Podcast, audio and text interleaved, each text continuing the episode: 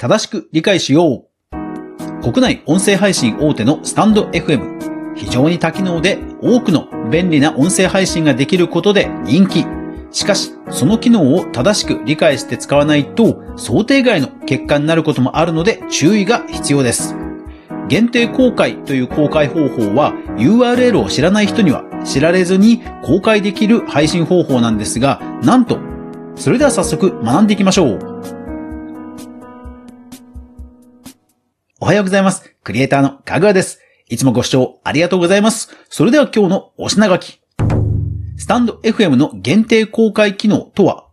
限定公開が誰でもアクセスできる状態とは、防ぐ方法はないものの、こう対応しようです。今日はスタンド FM という音声配信プラットフォームの話題ではあるんですが、調べたところ YouTube でも全く同じ挙動をしていましたんで、まあ、多くの方に影響する話だと思いますので、ぜひ最後まで聞いてください。それでは、まずはこちらの記事。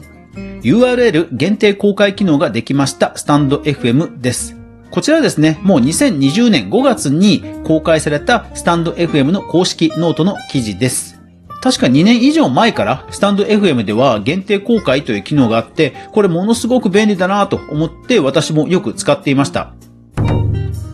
どういう機能か。限定公開というのは、実際にはいろんな人に公開されるんですよ。誰でも聞ける状態になるんですね。ただし、自分の公開エピソードの一覧には出てこない、スタンド FM の中で検索をしても出てこない、そしてネット上で Google 検索などしても出てこないというように自分自身が誰かにその URL を教えることをしなければ、まずどんな場合でもそのアドレスを知る由はないというような公開方法が限定公開です。実はスタンド FM 以外でも多くのプラットフォームでこの機能結構実装されていまして、非常に便利なんですよね。実際には公開されてるんですけども、その URL、アドレスが、まあ、すごくデタラメな綴り、nkzy552378zy なんとかかんとかっていうすごくデタラメな綴りになっていて、まず大抵は想像できないような、そして Google 検索でもヒットしないような綴りになっていれば、まあ、実質秘密裏に公開できるわけですよね。ですから本当に特定の誰か向けの配信をして、そしてある方にだけそのアドレスを教えて、で、アドレスを知っている人は誰でも見られる、誰でも聞けるというような運用をする。それが限定公開です。ですから特に法人向けで特定の会社さんにだけこのことを伝えたい、この動画を見てほしいというような使い方をすることが多いんですね。ですからスタンド FM はこの機能をもう初期の頃から実装していて、非常にその法人向けなどにも利用しやすい音声配信だと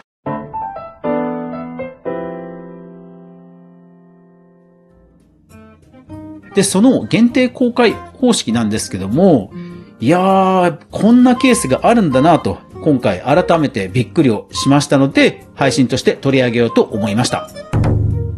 それが何かというと、なんと、限定公開のページが Google 検索で見つかっちゃったんですよね。いや、目を疑いました。限定公開という公開方法は、スタンド FM に限らず多くのプラットフォームで採用されている利用できる方式ですので、まあ、広く使われている方式なんですよね。で、実際、その限定公開 URL が見つかったことは実際ないんですね。ですが、今回、たまたまスタンド FM で見つかったと、本当に目を疑いました。検索をしました。検索結果の一つをクリックしました。すると、あるページが出てきました。よーく見たら、限定公開って書いてあるんですよ。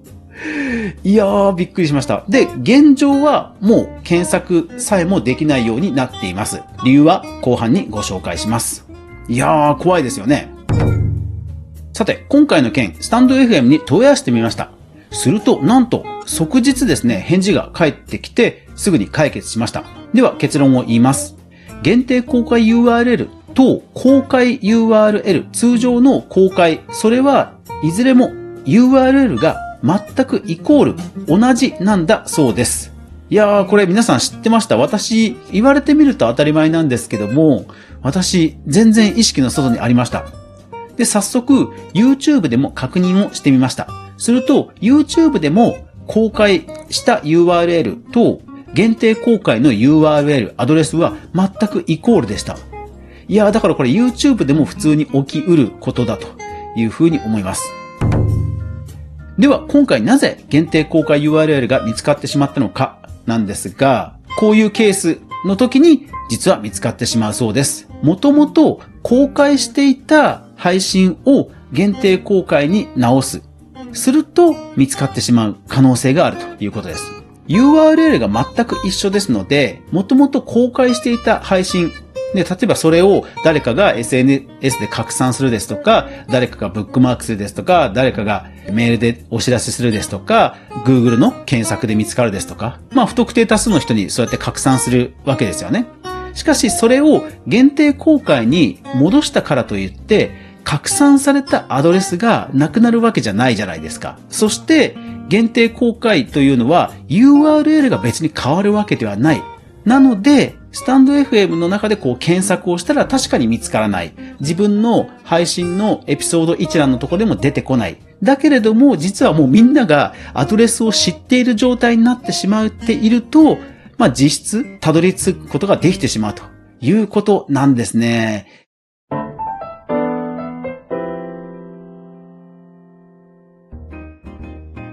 皆さんはそのように公開した後限定公開にしてよしよし、秘密にしたぞと思ってる人いませんでしょうか？いたら、この後対策をご紹介します。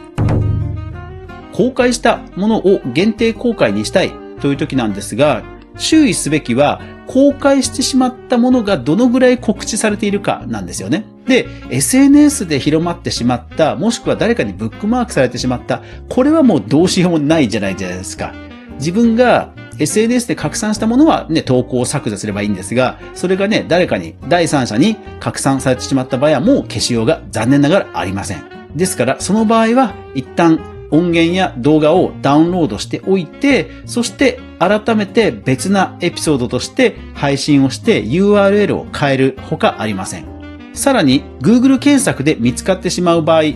これなんですが、時間が経てば実は Google の検索結果からは消えます。と言いますのも、限定公開に直しますと、Google が検索対象としてくれるなという命令が埋め込まれるんですね、プログラムの中に。で、それを Google が、まあ、いつかのタイミングでそれを察知してくれれば、それが Google 検索の結果にも反映されます。たださすがにその時間差はありますので、そしてそれは制御できませんから、まあ一定期間は Google 検索でも公開されていたものとして、まあ見つかってしまう可能性があるんですね。で、私は今回たまたまそれを見つけてしまったということなんですね。これについては、スタンド FM に問い合わせをすることで対応することができます。プラットフォーム側が Google に申請をして、えー、削除してくれということができるんですね。もちろんそれも100%ではなかったり、まあさすがにね、申請してすぐなんてことはありませんので、時間差はあるんですが、それでもその時間差を少しでも短くすることができます。ですので、スタンド FM の問い合わせ欄からこのアドレスを限定公開にしましたので、つきましては Google に削除要請をしてくださいと申請をしてみてください。実際今回私もこのことを理解できたスタンド FM さんとのサポートとのやりとりは、実はもう即日中に2回ほどメールの往復をして解決しました。いやー、ですから、本当にスタンド FM のサポートさんには感謝です。皆さんも公開したものを限定公開に直した、それがネット上に残っていないかどうか、というのは今一度確認されるといいと思います。お互い気をつけていきましょう。はい。というわけで、アフタートークです。200日後に、ポッドキャストアワードにエントリーする番組、2日目です。今回はですね、ポッドキャストアワードの、その審査方法について調べたんですね。で、審査員さんが、まあ、10人ぐらい、それぞれがノミネートされた作品に投票をするわけですね。まあ、1位が3点、2位が2点、3位が1点、で、それ以外は0点と。そして、その審査員の方々の点数を集計して、一番得点が高い番組が、その部門の1位になるという仕組みです。でもこれ多分、多くのコンテストで、そういう方式だと思うんですよね。まあ、やっぱり数値化しませんと、公明正大ということではね、説明がつきづらいですから、複数の審査員がいる場合はそういう方式が、まあほとんどだろだろうなとは思います。そういう意味で、ぜひ皆さんも審査員体験をしてみてください。概要欄にリンクを載せておきました。現在、アマチュアポッドキャストアワードというアワードが審査期間になっていまして、私がエントリーしています、なるほど賞という部門で応募した人のプレイリストが Spotify で公開されているんですね。これね、私もですから上から順々に全部聞きましたよ。いやー、こんだけ番組あると、さすがにね、私も